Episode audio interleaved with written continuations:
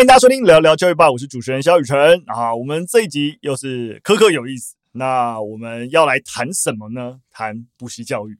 那我想，补习教育这一个主题，我们过往其实陆陆续续分享很多新闻都谈到，但是专门针对补习教育的各种问题来跟大家比较全方位聊比较少。那当然了，讲到补习教育，每一集都有听的话，应该对我们一位补习班老师出身的一个声音高亢的伙伴不陌生。让我们欢迎陈杰老师。Hello，大家好。我今天会稍微小声一点，因为我知道我太高亢，大家可能会睡不着。你这不是小声，你这是压低声音。哦，好啦，我还是正常讲话。大家好，我是陈杰。好的，那陈杰现在是台湾爸的伙伴啊，是我们的首席教。对，我是台湾爸的首席教育产品规划师，因为只有一位。每次讲到首席，都会觉得很羞愧。不会，不会，不会，以后就是真首席了哈。对，好，那当然了，其实我也是难得陈杰又再次来上我们的节目，还是想说跟陈杰反馈一下，为什么想要赶快找你呢？因为我们的听众留言就在敲碗你。他就说到，就是说，哎，台湾需要多一点这种能够适度关心孩子的老师，应该就是在夸奖你哈。他本身在学生时期呢，也很渴望在和老师一对一对谈的时候，老师可以循序渐进的多听一些自己的声音，而非逼迫式的问话或是指教。那他在那一集，老师我有问题，听得很有感，所以想要敲碗多一些陈杰老师的节目，这不是来了吗？好感人哦！所以我是一个教育工作者。对，非体制内的教育有热忱的工作者，不要再把我当一个什么补教界的压榨的。哎、欸，我跟你讲，这真的刚好就是一个我们一开始在聊的补习教育先琢磨的一个词汇。嗯、你会发现，其实补习班这个词，大家一想到或一听到，如果我们就以观感来说，是正面比较多还是负面比较多？我是觉得很正面啊，那你打从心里，你觉得一般世俗对于补习班是正面多还是负面多？我觉得是负面，真的，嗯、因为我以前在跟人家聊我的工作的时候，我说，呃，我是做老师的，嗯、他们就是说啊，你是哪一个学校？我说，哦，我是在补习班，然后就，哦，哦是 是哦，我相信应该是不会这么的。明显，但是那个氛围是差不多的。嗯嗯。但是你会发现，刚刚陈杰试图用另外一个新的定位，叫做体制外老师。嗯。或是说，以补习班相对应来说，我们就会说体制外教育机构。体制外教育机构。你觉得大家感受到体制外教育机构的想象是正面还是负面？很正面啊，森林小学啊，带着小孩去挖挖土啊什么的。当然，体制外教育机构跟实验教育。会有些落差，我们今天先不讨论这件事情。嗯、但你会发现，哎，我们讲体制外，似乎就是哎，有别于学校低次，然后提供一些教学方案啊、教学内容，感觉就很棒。嗯、补习班听起来就很坏，但你再仔细想一下，补习班就是体制外教育机构。对，而且我们是最大宗的体制外教育机构。没错，所以你会发现啊，就是说，我觉得我们对于补习班这个词汇，其实是。某种程度，你要说，因为社会上整体受到学科教育或升学主义下有点荼毒，大家对于这还有自己过去在补习班的那些岁月、考试的分数比较之类的阴影。对，所以实际上面，其实补习班就是一种体制外教育机构。但是我们现阶段相对会容易把体制外教育机构去想象成就是在教授一些非学科类型的内容，类型。对对对，或是像台湾爸在做的事情哦。那真的很棒哎、欸，很棒是不是？所以你现在是一个体制外教育机构的首席教 材规划师。其实我一直都是体制外机构。对啊，啊，开玩笑归开玩笑，可是进一步也是让听众朋友可以理解。如果换个角度来想，如果你可以认同体制外教育机构就是补习班，这个等号是一致的，只是不同名词对于大家而言有不同的想象。嗯，那你要说台湾吧是一个补习班也可以啊。啊，你接受吗？如果大家对于补习班这个 turn 并没有这么负面的。我可以接受，OK，对对对对对，但是是因为这个太负面了，对对对，我们 是先走体制外这样，对对对，但我必须要说，这也是许多比较传统，刚才讲学科教育的，就是补习班，他们在看待教育或是处理学生的一个学习，的确还是以一个很学科教育或升学教育的思维。其实我刚好在录这个节目之前，前阵子我就看到一个补习班的广告，嗯。就是我不知道你有没有被打到，因为我我可能自己会关心一些资讯，哪间补习班我就不说了，反正他就是发了一个贴文，然后也有下广告，他就说什么“叉叉叉补习班”，还他说他们自己啊，就说呼吁台北市教育局强制要求台北市升大学补习班在各班网站公开公布每年重考班学生的升学成绩，以招公信，就是。哈，我不知道大家有没有听懂，就是他这个意思。他要贴榜单，呼吁教育局要求所有升学补习班贴榜单。对对对，他就要求说，包含就是说，他进一步的细节有提到，就是说啊，重考班的榜单一定是重考班的学生，不可以灌水，把其他分班啊、大科班啊等等啊，然后鱼目混珠这个样子。嗯、所以他就唾弃那些不敢公布榜单、只会用网军攻击同业的二职补习班。哇，这个广告方向也很有新意，很有新意，对不对？而且。重点是他所谓的呼吁台北市教育局，你知道？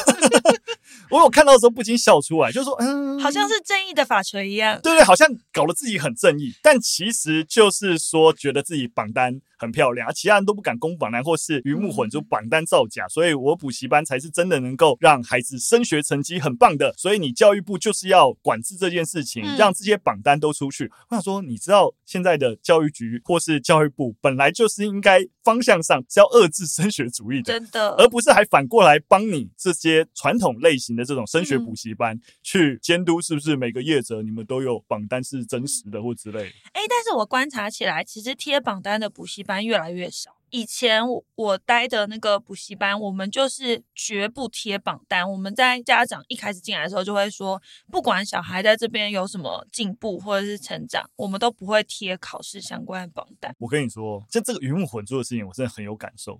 因为我国中升高中以后，我拿到了第一笔外快。这样讲，这样是非常非常不好了。我说这不是一件好的事情。我先说，但我拿到第一笔钱，就是靠我的身份获得了第一笔打工费或是外快费。就是有一间补习班，我大概只去试听，甚至上了几节课。哦、我其实没有上那个补习班，嗯，然后他们就打来，因为我高中念建中，嗯、所以他们就想要买我念建中的这个榜单资格，要唱歌、哦，然后给了我几千块。买榜你会唱吗？买榜买榜，真的、啊，他们都会买。对，第一志愿的榜单。对，那时候想说哦。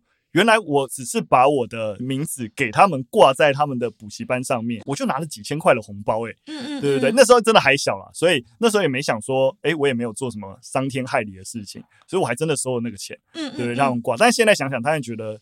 这是不对的事情，好不好，小朋友？那再让你选择一次，你会不会拿那两千块啊？你现在让我现在的状况选，我当然不会。但你要我说，我 还是那个时间点，我那个时间点的状况，你说我真的会做出正确的选择，我也不确定啊。对对对，嗯、但的确买板这件事情很常见，很常见。我哥哥以前他也是，好像那个时候他考都会讲说什么学测或者是。什么会考全对，什么机测全对之类的，嗯、然后就会买他的那个照片，很大的脸贴在那边，然后过了十年，经过都还在，他觉得很羞耻。出社会然后看到说，哇，当初考试全对，你的榜单应该每年要更新才对，那么拿十年前 都同一张脸呐、啊，然后反正就是全对。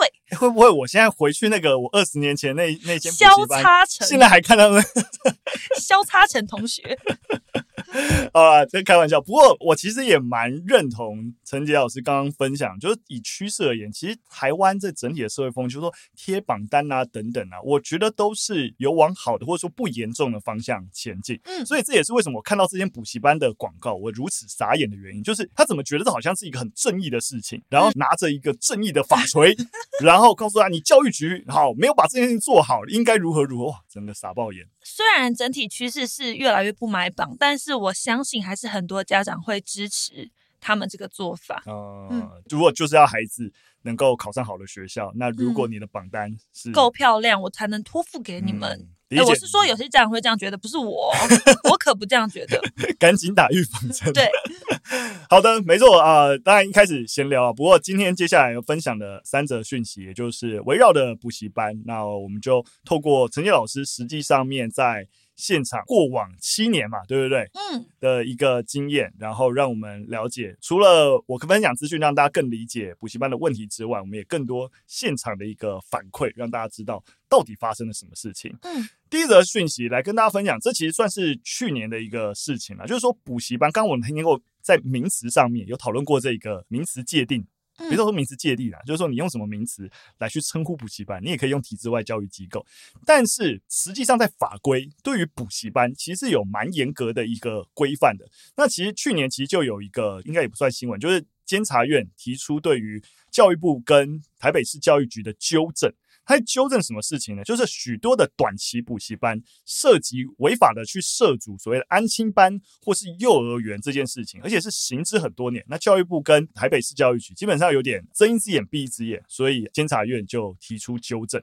这边就要跟大家稍微补充一下，因为一般所有的呃，就是我们刚才提提到这种补习班，都是要做所谓的短期补习班。对，那这样的短期补习班基本上是只能提供教学服务，而且也都是必须在目前的法规里面都是要立案。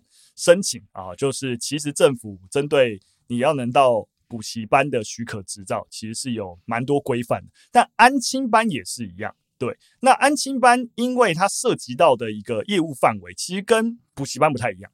补习，等一下，还是其实大部分的人是分不出安亲班跟补习班。没错，没错。所以要稍微跟大家解释一下，就是安亲班在做的事情是课后照顾。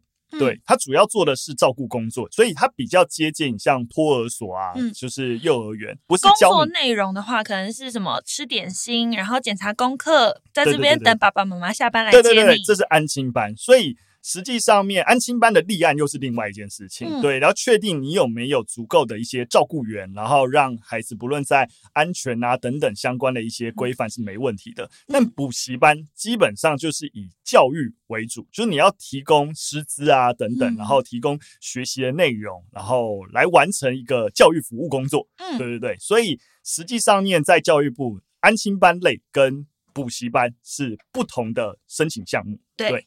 但实物面我们也知道，就是很多的家长跟刚刚陈杰老师分享一样，其实分不清楚了。嗯，实物线上面分不清楚，你们在现场遇到什么问题？像是我就是在以前是在补习班工作，可是家长他会不知道。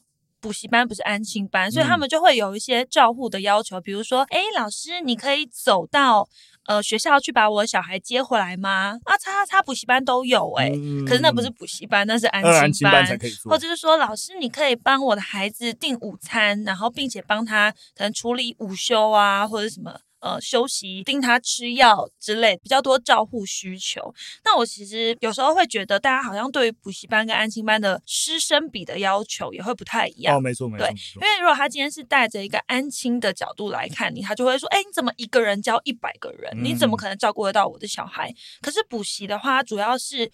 传授知识内容，所以确保你一个人可以把这个知识讲得足够有趣，引起学生动机。不管你是一对一百个人，然后一对可能线上班级什么都可以。没错，透过这个新闻也是让听众朋友理解啊，这两件事情就是有差的。所以规范不同，其实要求也不同。那家长自己在就是选择这些呃外部的一些资源网络的时候，嗯、也要有这个认知。那当然也必须要说，为什么一般人，或者说实际上面在去年会发生监察院的纠正，也是因为。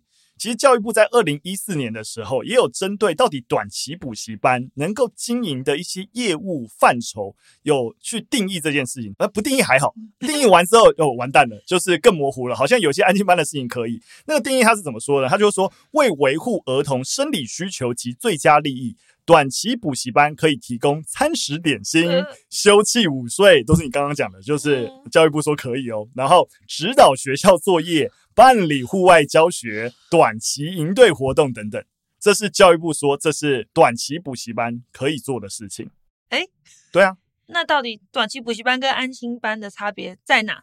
我找不到了，什么意思？对为什么这样改？没错，就是这个教育部的韩文，某种程度算是变相的让业者脱法。那。教育部都这样讲了，自然让地方政府在稽查有所谓的违法经营安心班的短期补习班，造成蛮严重的困扰。所以你看，教育部都韩文说，哎，我可以指导学校作业啊，我也可以让他午睡啊，我也可以校外教学啊，为什么不行？对，所以监察院才提出纠正啊。我也必须要说，我们在谈这件事情，当然家长跟小朋友的需求还是蛮核心的，嗯，这也导致。很多的短期补习班或一般补习班，也不是说我刻意要违法，而是我如果顺便帮到家长的忙，好好像比较方便。对对对啊，他就得要来我这边上课，然后孩子的确年龄还一点点小，会有一点照顾需求，所以我觉得那个模糊地带是有的。所以到底是不是在法规上面把安亲班或是补习班在某种程度在，我不知道，我觉得在法律上面其实是可以做一些努力。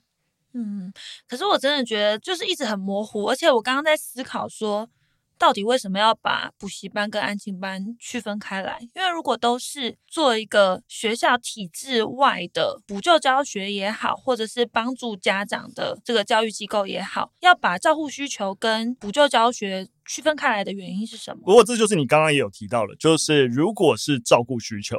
那基本上一个人能够盯住每个孩子的状况是有限的，所以光是师生比的要求就会有很大的差别。你如果回到更极致的，回到保姆，保姆能够一次照顾的一个孩子，我印象中最多四个吧，对不对？那就是更极致的，因为孩子的照护需求越大，一个老师或是一个照顾员能够对的孩子的数。在政府在规定上面会有明确的限制，所以我也可以理解，在政府的一个立场，如果把照顾跟教育让它混杂进行，那实际上面要得到比较完整照顾这件事情，很可能就会钻这样子的一个缝隙。嗯嗯，你有懂我意思吗？对。哎，我只是在想，我说一个可能，就是、嗯、那是不是应该要补习班安心班化？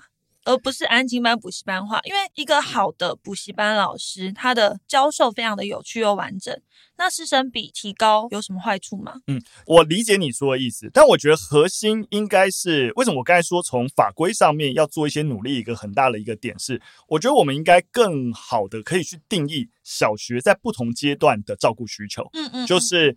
通常安亲班比较多的事物发生，其实就是小学阶段嘛，对，对不对？那在小学阶段的安心需求，我们对于那个照顾人数应该有怎样子的限制跟想象？这其实，在本来的安心规范有。如果随着孩子的年龄变大，嗯，那是不是这个规范那个师生比也可以逐步的调高？对，以至于到了可能就是小学高年级或是国中，还是有一些类似的课后照顾的需求的时候，但由于孩子也够大。所以他对师生比的容纳数，就有刚才讲的，诶，保姆就是一次只能四个人，但他的规范能够拉高，以至于让有一些补习班可能是教小学高年级为主，那他的师生比合理的情形底下，可以相对轻易的也获得安心执照来进行这个照顾工作。对，我觉得有机会在那个模糊的地带，让法规也有一些补充的空间了。嗯嗯，诶。讲完这个，我突然有一点想要回馈给学校老师，就觉得学校老师好辛苦哦。他就是安心班的工作也要做，补习班的工作也要做，因为他也要安心照护，然后也要教学，然后还要应付学校的种种的文书啊等等的。然后师生比还很低。就是他一对多啊，师生比这样子，师生比是高的意思啊？哎，是低啊，对，师生比是低，师生比很低，反正就是一个老师要对更多的学生，二三十个，可是安亲班又不太能这样子，对对对对对对对，真的很辛苦。我们进入第二则新闻啊，想要延续刚刚有提到，我自己个人的观察也是这样，就是说台湾其实升学主义。还是严重啊！我相信没有人会认为是不严重，但是你真的要跟那种过去彻夜啊排队从七楼又排到一楼，你说现在看到这个现象，我觉得是蛮难的。就我个人观察，我觉得其实台湾那种传统升学补习的这种情形是有好转的趋势了。嗯，有比较小，但是我好像觉得就是。走向多元学习，也不是说他们体制外的教育就变少，可能是比较往才艺班发展，学更多无微博为的东西。哦，无为博为，你说才艺班是无微博为吗？无微博为并没有负面意思。哦，是哦，就是各种多元的东西。哦，无为无为，无为 无为物件。好了，不要开玩笑了。那。所以我觉得，也许有些人不认同我说的，就是说啊，台湾的升学的状况变得比较轻缓。所以我们跟大家分享南韩的状况。我们用一个国外的一个状况，我们稍微来对比一下。哎，那台湾有没有类似的情形？那南韩的状况是什么呢？就是有一些补习班在小五的时候就推出了所谓的国小一大班，也就是在这个小学五年级的阶段，他开始就要接受一个全套如何升大学，甚至升医科的一个服务。这刚好也是最近一本书，就是在描述整个南韩社会的一个新书，叫《无限竞争》啊，就在谈无限痛苦的畸形社会南韩。那里面对于补习教育的一个讨论，那当中就提到这个案例，我觉得是蛮惊悚的啦。嗯，那南韩的补习班呢，普遍其实课业是蛮繁重，而且通常都会超前学校进度很多。那反倒回来就会有一种就是让学生本末倒置的心态，就是专注在补习班提供的一个内容，然后在学校其实就是补眠啊，或者写补习班作业啊。反过头来，很多的学校老师也就是说啊，算了，反正学生早就已经超前了半年一年了，那我教这些东西有什么帮助？所以讲课也变得相对不仔细。我觉得这个现象，大概就是我在念书的时候。在台湾有类似的讨论，有对，但现阶段我觉得比较还好。当然，实际上面南韩学生也不是只有补学科。就是这种，刚才我们讲微博对多元才艺的一个重视，什么跳绳啊、足球、游泳啊，各式各样的一个才艺也都在补。说穿了，只要跟升学有关，因为现阶段很多的一个多元入学也会强调一些其他的内容，所以都会补。只要跟申请有帮助的，齁，都会。听到这个真的有点感慨，因为觉得台湾的升学主义没有消失之下，然后多元。学习又一直在狂推，就会变成很多的加法，就是好像你除了原先的升学和补习之外，要再加上更多额外的东西。我觉得虽然没有到南韩的那么极端，但是台湾的多元入学好像是让孩子压力更大的。同意，同意，同意。今天讲的也是刚好让我想到，我们去年花很多心力做 Last Asian 那集拍的，就在谈东亚的补习教育。我觉得最后核心带到一个学生的一个观点，我觉得蛮好的，就是 boring 这件事情，就怎么样让孩子有无聊的空间，让他在无聊的时候去想自己要干嘛，然后打发这个无聊。然后才有可能让孩子找到自己要干嘛。嗯，但这个加法的文化，我觉得真的是还蛮明确的啦。我们刚才一直有区分哦，就传统那种很升学、学科导向的那个补习正在简化。但的确，多元入学或一零八课纲带来的学习焦虑其实是没有减少的，它反而往另外一个方向在发展。尤其是对比，我也经常在讲，就是说你说一零八课纲，然后开始强调素养，三面九项素养，但是你实际上面学校本位还是学科教育。嗯，但是你难道又加一个媒体素养课，还是什么什么课，然后美感养成课，难道要加入吗？在学校的课就已经那么多了，然后我还硬要加这些课加入，所以发现实质上面。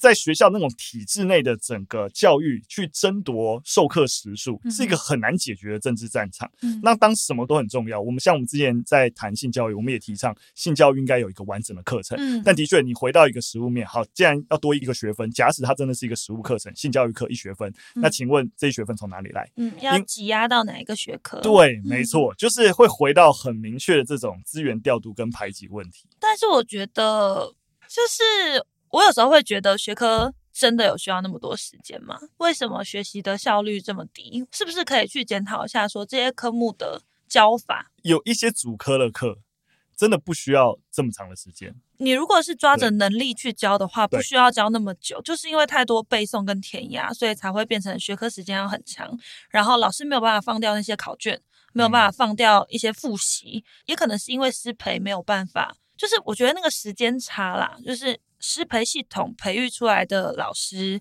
那我们就会觉得是要这样教。可是政策一直在改变，所以就没有办法跟上新的政策。嗯，然后就会变成所有的加法加在一起，大家都痛苦。当然，我也可以跟大家再多补充，像你说韩国政府不知道这个问题吗？也知道，但你说实在，有很多时候都是这样，知道问题跟实际上能不能解决还是两件事。但我跟大家补充一下，韩国现在这个政府李锡悦上台之后，新的政府针对。这种教育状况改善，他们想出来的方法是什么？尤其是当整个补习或者体制外的这些啊、教育资源投入很高，他们也会很担心，就是贫富差距啊等等的一些问题。所以为了要减少这些体制外这些教育费用的一个支出，所以他们提出了所谓的小学全日制教育，也就是说，把托管教室营运的时间延长到晚上八点，那就是好可怕哦，就是学校提供的服务要。延长这个样子，然后大概就是从今年开始，就在五个地区的两百一十四所学校开始示范。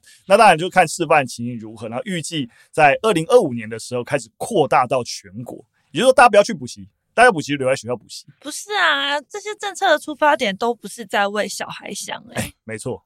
这是一个很重要的问题。对啊，为了减少私教育费支出，那也是在为家长的荷包着想。对，但是到底孩子需不需要这么多的上课时间？不论上的是学校课还是补习班的课，还有配套措施啊！你现在把小孩留在学校，那你学校能够让他真的做到多元学习或者是发展兴趣吗？不行嘛，就是因为不行，所以韩国的这个教育体制才会变成这样子。那你要把他留在学校，然后他就变成拉长那个畸形的教育时间。嗯，哎，会不会太凶？没关系，是韩国。越看越怒。我觉得你要说，不论是台湾政府还是韩国政府，你说我们要责怪政府，我都觉得也有点难。但当然，那个整个法令规范啊等等，都一定有一些可以在检讨的空间。因为所有的法令一定希望同时照顾两件事情，一件事情是长期而言到底怎样比较好，但长期而言政府能做的事情，其实在对抗这整个社会的趋势跟惯性，其实能努力的空间也有限。但他们最起码。也会需要有些方案在解决短期问题，对。嗯、那那短期问题，就以刚刚讲这个方案，是不是最起码针对那些其实也需要送孩子去补习班，或是有延长教育的需求，但是没有钱送外面补习班的这群人，也得到相对平等的服务。嗯、相对，我觉得他们其实只是在解决这个问题，而没有想要本。你同理心很强诶，因为你这样讲完之后，我就突然觉得哇，起心动念很不错。可是我刚刚之所以会生气，就是站在在孩子的立场，是当然当然。能想象这个制度发展下去的未来 会长什么样子，就会觉得很难过。讲真，我刚才突然想到，我前阵子跟我老婆在追一个韩剧《异能》，就不知道为什么社群很多人在分享这部韩剧，在 Disney Plus 上面，里面反正就提到女主角因为单亲，然后减轻爸爸的经济压力，她就想要去考体大，嗯，就是觉得这样就不用什么一大堆补习啊之类干嘛的，但。父亲知道之后呢，就有一幕也演到，就是总想要为女儿做点什么，结果还是去补习班去询问，如果要升体大 相关的 补习学费规范之类，然后术科要怎么培养之类，就还是会有相对，即使是体大都还是有，就是补习班来告诉你这些，而方方面面都帮你顾好。当然，那个影集是在体现这个家长是为孩子着想，但是你就会发现，其实你认真去看韩国，就是这些影集，很大比例只要有教养问题。去呈现，当家长去补习班啊，或是说去买这些课程，作为一个其实是在乎孩子教育的一个表征，这件事情很常发生的，对，很常出现的，就是说我在意孩子的教育，不是多陪他，而是。我有去看补习班有没有提供方案帮助我孩子，嗯，这就是一个我在意孩子教育的表现。而且在韩国这些连续剧呈现这些剧情，让我感受起来这是一个他们觉得正常且对的事情。是啊，其实，在台湾也蛮常见这样的现象，就是送小孩去补习，某方面是缓解家长的社群里面的焦虑。那针对补习有没有用？其实一直以来在学界有很多的研究，想要。了解这件事情，就补习以后对于孩子成绩啊，或是其他的一些身心灵的一些变化影响。那刚好有一篇文章整理了几个研究，那几年前整理的。那我们把相关的连接附在啊旁边，如果大家想去看的话，可以点连接了解更多。那我简单帮大家 summarize 一下，就是啊，其中一项针对幼儿园小学生的研究发现啊，就是才艺补习泛滥，这大家都很熟悉。但它的确直接导致的问题就是，第一个，亲子缺乏共处的时间；另外，妨碍学校老师进行补救教育，也造成家庭经济负担沉重，而孩子本身也缺少自自主练习所需要的一个时间，就是实际上面幼儿园跟小学生，如果你送去补习，很明确的会有这些负面效益。那我们再把年纪拉大一点的，那如果不要那么小就送补习，那如果像国三哈，你看要升高中送补习会怎么样呢？诶，是有功效的。那例如说有一个研究是针对国三生补数学，成绩是会提升的。但是效果并不高。如果他们把那个资料库中的分数转换成一百分的模式来设想的话，就是补习跟没有补习的孩子数学成绩大概差三分。推论原因啊，当然了，就是这个研究是认为这三分很少。对、嗯、我自己也觉得蛮少的啦。你觉得三分很少吗？三分对很多家长来讲很多诶、欸因为你想想看，对家长来说很多。呃，对啊，他这个算法是平均成绩差三分，而不是总成绩差三分哦。嘿，就是把所有他这一学期的数学分数整个平均提升三分。嗯，对，会把就是小孩送去补习的家长来讲，这三分是非常愿意花钱换的。哦，没错，所以。如果我们今天站在一个教学者的角度，或是像这篇研究者的角度，我们很难感受到一个以一百分，就是以学习内容来说，你的补救教育只让他的学习空白多填补了三分，是一个显著的学习成效。如果又在对比他所额外花费的时间来讲的话，但的确就是在实物面来说，就会有陈老师刚刚讲的一个状况，就是对家长来说，这个钱是三分。好像也值得三分，对，以我以前是在台北的补教业来讲，哦、三分差很多诶、欸、三分可能就差几个名次或差几间学校了。嗯、但我要讲一下，我本人不是这样想，因为我真的觉得，就是以教育工作者的角度来讲，分数真的不是最重要的。好像大家都会忘记考试或者是成绩本身是要做学习成果的检核，而不是分数。就是要比较高，hey, 没错，就是考试的本意，哈、嗯，本意是检核孩子的学习成效。然后因为这个学习成效检核，在调整教学方法跟教学内容、教学策略，啊、其实本意是如此啦。但我们都可以理解，嗯，对，最后不是这个样子。那当然了，我觉得这就是一个问题了。那就回到我们刚刚一开始讲，到底送孩子去补习，如果回到教学本身，或是孩子学习成效本身，我们用这个角度来看，都是很有限的。但在家长的角度来看，或者是他想象当中对升学的帮助，是觉得这个钱还是划算。那到底核心在解决的到底是什么问题？另外也有一个去探究补习对升大学。如果我们觉得最终就想要让孩子升好一个大学，如果就有些家长说补习的原因是这样的话，哦，补习的科数对于学测总分的影响，其实也呈现一个先升后降的一个非直线关系，就是如果一开始补的棵数可能只有一两棵，比较少。啊，补习的时间相对短，那真的针对他的弱科去，对对对对对，那你的成绩是会上升的。但是你如果 全科，嗯，或是所有时间都泡在补习班里面，结果会发现那个孩子的成绩上升的幅度反而就下降，整个学习的成果反而大打折扣。当然你会觉得哇，就是我送孩子去全科补习班之类的，然后对他所有的科目都有所照顾。但许多的实证一样，我们都不是说补习。没有效，而是我们刚一开始前面有讲，补习会有一些负面的一个问题，像是其实我们很早很早以前，我们已经 EP 两百多，我们在 EP 六十一的时候就有分享过一个相关的补习研究，就发现。即使学习成绩会进步，而且那个进步的成绩都在十分内，都是个位分数而已。但是有补习的人在忧郁症的症状分数也明显高于那些没有补习的孩子。嗯、对，所以你要理解，就是分数上升是一个好处，但这个补习除了你花钱之外，它对孩子其他的身心灵的变化，其实也会有一些连带的影响。不过我要提的点就是，就所谓质化研究跟量化研究都有其重要性，让我们去看待实际上面作为一个社会制度的教育安排，对对对，到底该怎么做？所以回来我们这个点啦，基本上我觉得，除非有明确的一些质疑点，例如说我们分享的一个研究，它真实在哪样的一个抽样有任何问题，不然的话，我觉得量化的一个数据，我们都还是一而后信，我觉得是需要的，但是。我觉得我不会用，就直接说量化在我们看待这件事情上面是没有帮助的。呃，我我会担心说，大家今天听到这个新闻分享的时候，就会直接不要补习，补习不是不好的，绝对不是。我觉得我们在最一开始节目一开始，我觉得我们就希望打这个预防针，要看你怎么定义补习班跟补习班能做到的事情。当有越来越多的所谓的补习班、所谓的体制外教育机构，他更在意孩子本身的发展跟成长。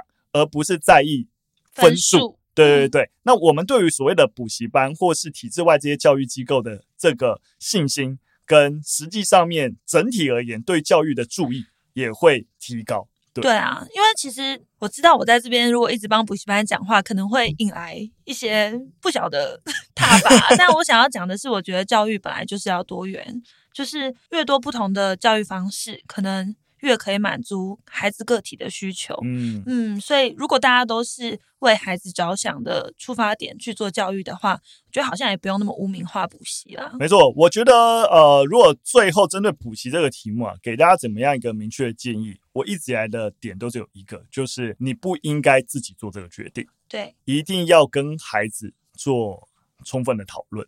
我之前也分享过，我自己当老师的时候，我最常挂在嘴边的一句话就是经常跟学生讲：“你成绩好坏关我屁事。” 没有讲那么直接啊，没有讲那么直接啊，直接也没关系啊，学生就喜欢这样。对，就是实际上面我的薪水不会受到你成绩的影响，但补习班又是另外一回事。嗯、我，我知道，对，但是实际上面为什么我要这样说的点，不是要卸责，而是学习这件事情的主体是孩子。孩子有没有愿意学习，或者他对自己想要学的事物的一个感知跟意愿，其实是很重要的前提。当父母是在一个没有跟孩子充分讨论的情形底下，逼迫孩子去学习，其实我相信很多，即使是这些统计上面的一些负面的一些效应，很大的回到那个具体场景，都是这样的情形发生。就是反正孩家长觉得很重要，或是诶，我旁边的家长都送孩子去补习，我怎么可以输？所以我也得送，但。没有跟孩子讨论过，所以回到刚刚陈杰老师也想补充，就是补习班不需要被污名化，它反而就是在解决当市场、家长或者是孩子的学习需求，就有这个明确的需求，对对对对，嗯、才会市场才会诞生这些机构跟服务，对，嗯、所以越多家长能够越用新的想法去看待孩子的教养问题的时候，那自然而然就会引导市场。去提供相对应的一个服务跟需求，而不是提供这么大量的所谓学科跟升学教育的需求。对，对我们从自己做起。好，啊、带孩子去试上，跟他讨论，询问他想不想参加。每一次在缴钱之前，都可以再问一次哦。没错，没错。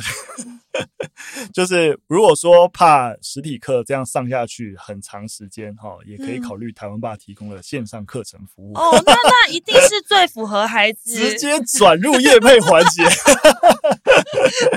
好了好了，开玩笑开玩笑了。好了，那今天很开心，我们把这个补习问题简单梳理了一下啦，对不对？嗯、那也分享想法。那如果大家对于补习，或是你有些什么自己亲身的经验，嗯、也都可以留言或是私讯跟我们进行分享。最后，陈杰老师针对这个议题，有没有什么一句话，或是你有想要叶配的东西？